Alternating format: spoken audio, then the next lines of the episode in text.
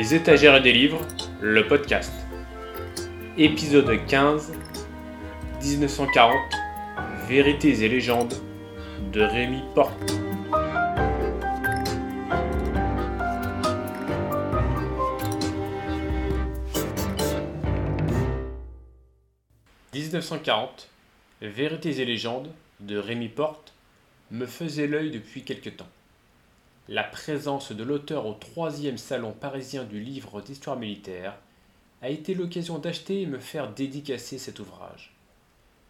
Publié dans un contexte de commémoration des 80 ans de 1940, ce livre balaye un certain nombre de faits, plus ou moins mythifiés, tournant autour de 1940.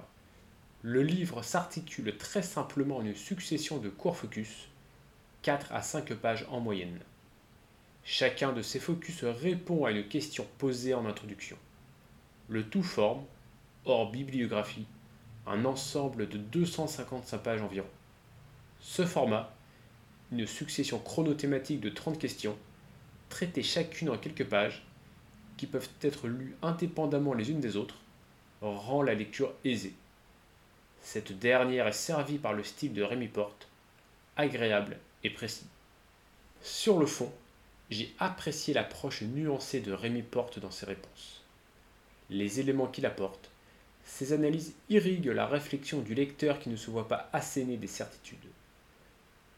Pour le lecteur averti, cette approche permet de rebalayer rapidement un point. A l'inverse, pour l'amateur ou le curieux, l'ouvrage offre un premier contact léger, mais rigoureux, avec la campagne de France. Dans tous les cas, la bibliographie ouvre vers d'autres lectures, plus détaillées et plus exhaustives. Parmi les nombreuses publications parues en 2020, 1940, Vérités et légendes s'affirme comme une valeur sûre. Au-delà de sa taille relativement modeste, le contenu passionnant que nous propose Rémi Porte constitue un argument majeur pour lui trouver une place dans une bibliothèque. Merci pour votre écoute. Le texte de ce podcast est disponible sur mon blog des étagères des livres.over-blog.com.